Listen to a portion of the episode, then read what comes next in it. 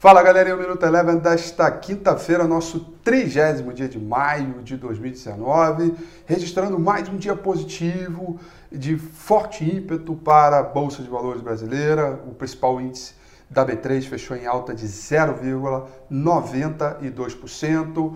Pragmatismo do presidente Bolsonaro em relação às questões pautadas da reforma, bom humor de, é, com a agenda do Congresso mais positiva em relação também à reforma da Previdência, notícias de que Paulo Guedes estaria estudando aí medidas para evitar a recessão, entre uma dessas medidas seria liberar o FGTS.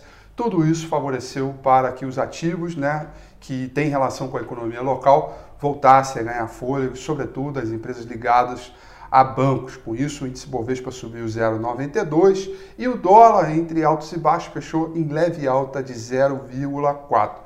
No mercado americano, muito ruído e preocupação ao mesmo tempo, de busca de pechinches, ao mesmo tempo preocupação é, com a desaceleração da sua economia. O S&P 500 oscilou entre altos e baixos, fechou em alta de 0,21.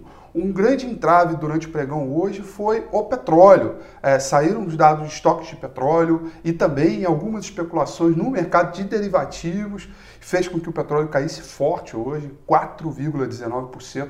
Isso, inclusive, impactou a Petrobras por aqui, que caiu 1,32% em função dessa forte queda do petróleo.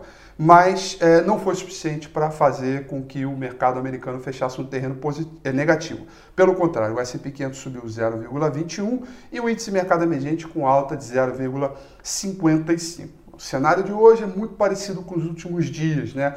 O bom humor, o pragmatismo, segue esse ritmo forte, com as curvas de juro caindo, dólar para baixo, bolsa para cima, apetite pelo risco, visando uma expectativa melhor da nossa economia, mesmo com os dados de PIB que saíram hoje, em linha com o estimado, que foi queda aí de 0,2%.